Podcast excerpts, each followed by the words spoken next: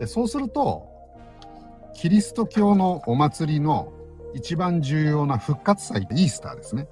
うんうんあのーもう暦がねずれてきてるからまずいよねっていう状況になってきたんですね。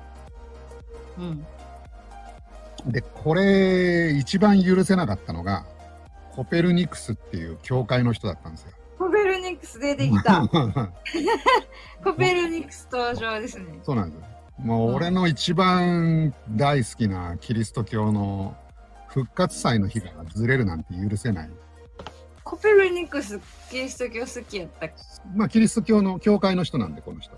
はいなんでずれちゃうのかっていうのは測定が未熟だからずれたんだとコペルニクスは考えたんですね。つまり自分のせいだ。自分のせい？うん。なるほど。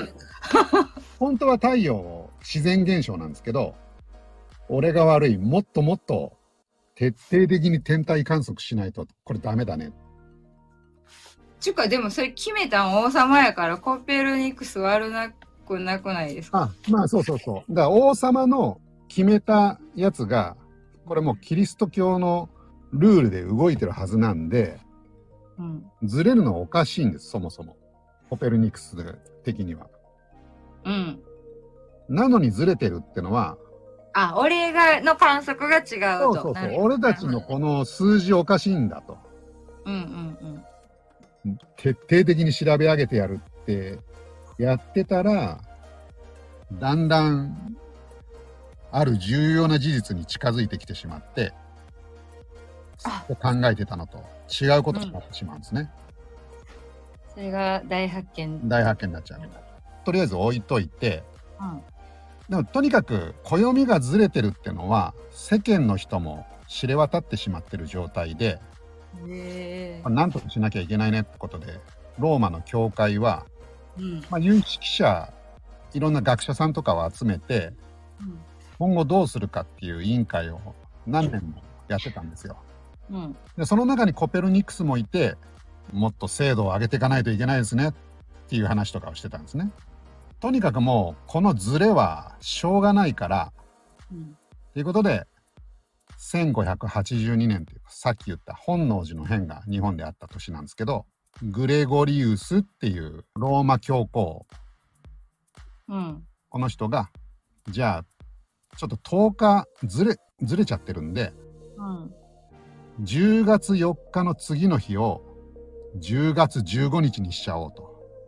えそれ普通ちゃいます？10月10 14月4日あ4日 4,、はいはい。4の次を15にしちゃったんですね。はいはい。まあ一気にもう10日飛ばす。ええ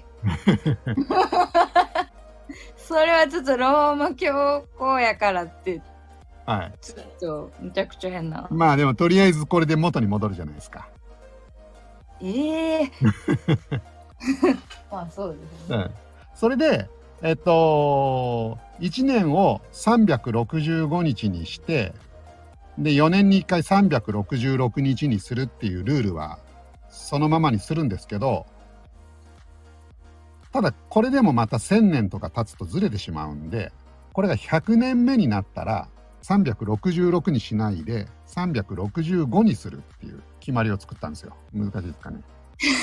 もう数字がわからんから。え4年に1回4年に1変えて回ださから4年に1回何してたんです4よ年に1回366日の日年を作る。う。ん。それが100年になったらうん。それを365にしようっていう。で4年に1 4年回に1回366日になるんですけどそれも微調整でしょ？微調整。うん。でさらに微調整するの。そのあ100年に1回。100年に1回は366のタイミングの時に365にしましょ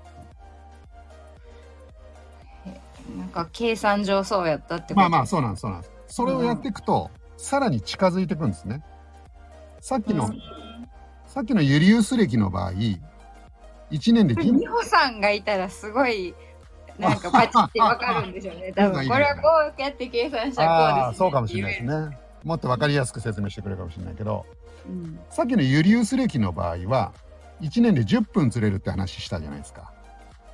ユリウス歴は1年で10分。ははい。130年で1日ずれちゃうんですね。いはいはい。だけどこのグレゴリオ暦さっきの100年に1回また微調整すると1年のずれが27秒になるんですよ。だから1日ずれるのにちょっともうわからな。な27秒ずれるんですね。ずれる一年3200年経たないと1日ずれない。それぐらいまあなるほど。はい、いいやり方になったということで今はグレゴリオ暦を使ってるということですね。ちなみに帝王切開っていう言葉あるじゃないですか。帝王切開はい、赤ちゃんの。ありますね。はい、この帝王って誰のことだかご存知ですか？帝王はそら帝王言うたらなんですか今こんなローマ教皇とかローマ教皇とかは帝王じゃないのか。あそうですね。あのーさっエジプき言ってたト的な。そうです。さっき言ってたあのシーザはいはい。ー。はい。あのローマのシーザシーザー。えっと、帝王、この人帝王だ、ローマの帝王だったんですけど、ー。うん。帝王切開っていうのは、ここから来てる。え、もう、え、え、このシーザーが、帝王切開で生まれたんですね。それハサミのシーザーもじゃあこの人から来てるんじゃないですか？ああ、来てんのかな あれはシザーか。シーザー、でも来てんのかもしれないね。あの、英語でも、帝王切開のことシーザーって言うんですよ。あ、そうなんですね。はいあと、帝王やし。そうです、帝王だし。え、この人が4日の次が15日にしたんでしたっけ？それはグレゴリオさん。あ、違うわ、違うわ。はいほんなら、その説はないですね。あ、と暦をぶった切ったという意味ではないということですね。そうです。はい。なるほど。あとね、 July っていう月。ジュライ。ジュライ。はい。うん。ユリウス・シーザーって、シーザーのこのユリウスからうん。ジュライ。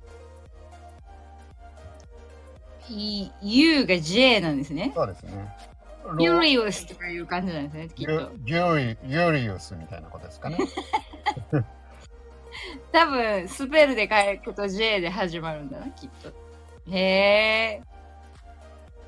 何の話してたんやったか忘れたもん。いや、あの、暦の話、暦鏡の。話で、まずユリウス、ユリウス・シーザーが、シーザー王様が365日と366日の4年に1回のルールを作った。でそれで1000年以上うまくやってきたんだけど、だんだんずれてきちゃったんで、グレゴリオさんが、まず10日をぶった切ったと。で、今は。グレゴリオ暦を使ってるという。まあ余計ややこしくなるかもしれないですけど、まあ4年に1回ウルー年を作るんですね。だけど100年に1回ウルー年じゃない年を作る。それは計算できる人がいた。まあそうですね。で、ただし有識者会議みたいなのが決めたんですね。委員会が。コペルニクスが集まってたやつが。なるほど。はい。まあでもそんな本能寺の変の頃に決めたルールを今も使ってるという。でも、あの、コペルニクスはキリスト教実はなんか、はいあの、そんなすきす、なんか、は、なんか背いたみたいな。それあのガリレオの話じゃないですかね。あ、ガリレオか。混ぜてた。多分。コペルニクスは本当に教会にずっと勤めてた人できちんとやろうと思ってたら思わずこれ発見しちゃってなかなかやっぱりこれを発表しちゃうとやばいっていうことで亡くなる寸前まで発表しなかったっていう人なんですね。あ、そうだそうだ、そういう話してましたね。そうそう。でそこからそうだ50年ぐらい経ってガリレオもそうだそうだ。それに気づいてででコペルニクスの言ってること確かに正しいってなってで、裁判でやっぱり地球は、まあそうですね。そういうふうに言わされたと。青かった。青かったのは、あのガガ裁判で、なんかそんな。そうですね。でもまあなんかそんな、あの、そういう